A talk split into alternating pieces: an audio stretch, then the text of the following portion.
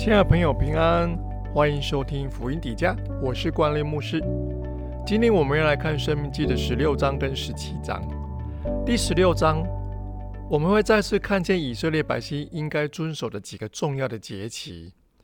这些节期之所以很重要，是因为这攸关以色列的民族历史，还有上帝对他们的爱，还有上帝的拯救。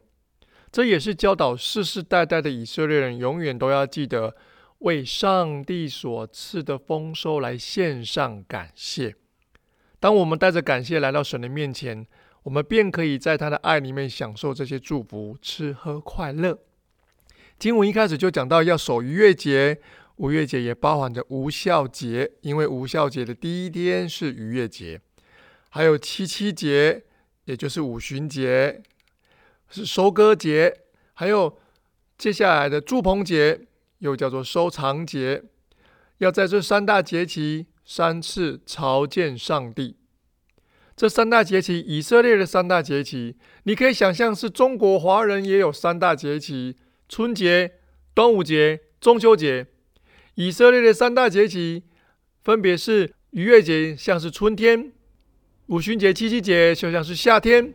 祝棚节就像是秋天一样，刚好是这样子的节气。中国的春节在春天，端午节在夏天，中秋节在秋天。感觉中国的三大节气，你自己过的那种氛围，来想象以色列的三大节气。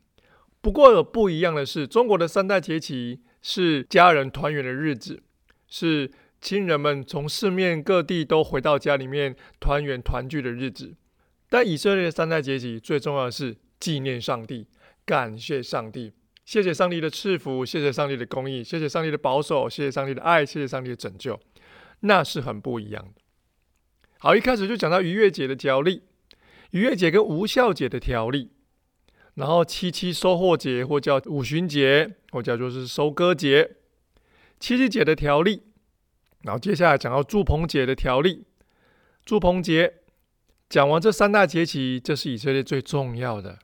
接下来就讲到委派审判官，还有其他官员的条例。选立领袖必须照着公平正义来审判。今天的经文中间，你看到七七节跟祝棚节中间，这位温暖的上帝让我们明白，来到他的面前不应该是一件非常严肃冰冷的事，而是要喜乐的在他的爱里面享受祝福。经文的最后，我们看见上帝正直的心，他不用外表来评断人，也不接受贿赂，正直无私的，在他心中是永远不会动摇的。亲爱的朋友们，让我们一起学习用神的眼光来看待身边的人事物，好吗？有一颗正直的公义的心，才能拥有一双明亮的眼睛。相信神的教导会带领我们生命发光，成为更好的人，发挥更多爱的影响力。接着我们看《生命记》十七章。十七章提到，早在旧约时代，就有不少民族会将许多自然现象当作膜拜的对象。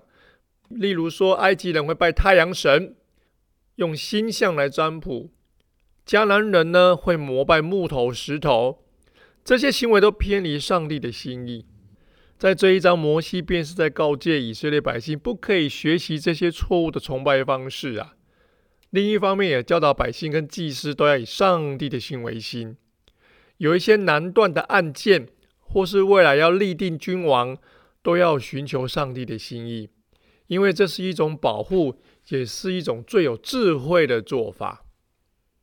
所以今天经文就讲到上帝所憎恶的敬拜，颁布三条宗教上的禁令。从十六章的二十一节到十七章的第一节，都在讲这三条宗教上的禁令。敬拜别神的，如果经过详细查证之后要被处死；还有有关中央法庭的律法，因为有一些案件也许是地方上的审判官所难以判断的，就要上呈中央。接着就讲到立王、立君王的指示，对君王相关的律法。